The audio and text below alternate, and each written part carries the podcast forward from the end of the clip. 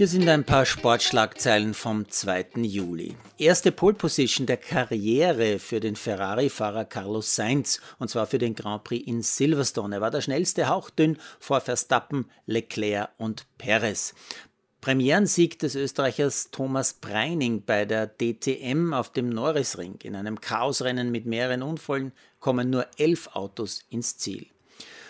Die Französin Tan steht nach einem Sieg gegen die Britin Bolter überraschend im Achtelfinale von Wimbledon. Überraschend ausgeschieden hingegen Coco Goff und auch die Polin Siontek. Sie verliert nach 37 Siegen in Folge, und zwar gegen die Französin Cornet.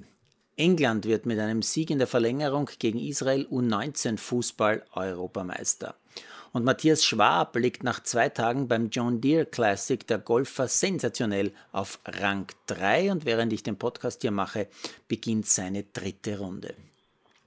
Ja, Fußball Europa fiebert der Frauen Europameisterschaft entgegen. In den meisten Teams äh, geht gerade wieder ein bisschen die Corona-Angst um. Leider hat es auch das österreichische Team erwischt. Lisa Kolb und ein Physiotherapeut haben jeweils einen positiven PCR-Test abgeliefert, müssen also vorerst warten, ob sie noch nach England reisen können. Ich fieber dieser EM übrigens auch echt entgegen, freue mich wirklich schon auf die Spiele und ich habe einen besonders netten EM-Termin ausgemacht. Am dritten Spieltag der Österreicherinnen, also am 15. Juli, äh, da spielen sie gegen Norwegen, treffe ich mich zum Spiel, ja, Österreich gegen Norwegen, mit einer ehemaligen Nationalspielerin, mit Sonja Hickelsberger vom SV Lenkbach.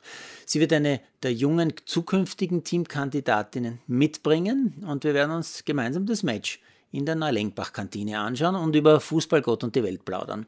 Und daraus kann ich dann sicher auch für diesen kleinen, feinen, privaten Sportpodcast viele Aspekte und Stories nützen. Und Valerino Creations wird für die Podcast-Serie Untangled eine große Episode machen. Freue mich echt schon sehr drauf. Und ich freue mich seit gestern ja jeden Tag auf die nächste Etappe der Tour de France. Heute circa 200 Kilometer durch Dänemark. Ja, die fahren noch nicht in Frankreich.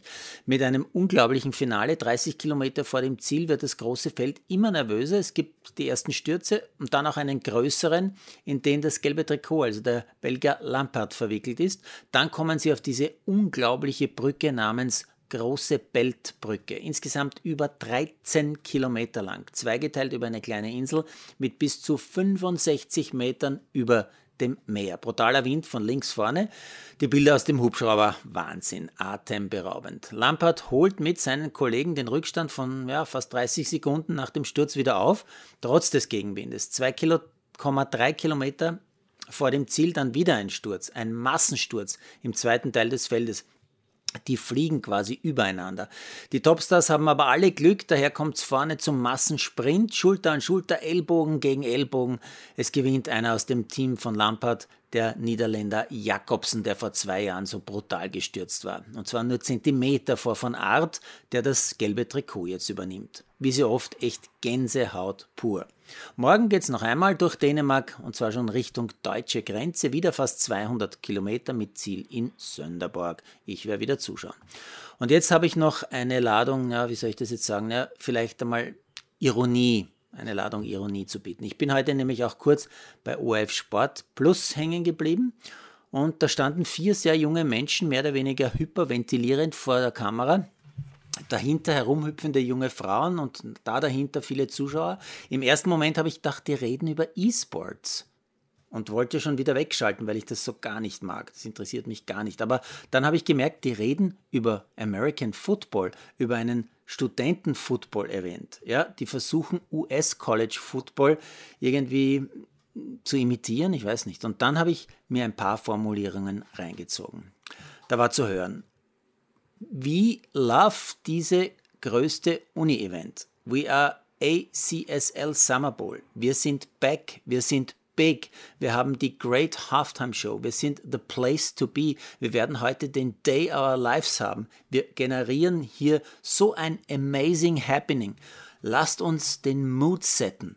Wir wollen die Brand noch besser managen und wir kommen jetzt dann zum Big Matchup und so weiter und so fort. Und ich frage mich jetzt echt, was haben die geraucht und wie haben dies ins Fernsehen geschafft?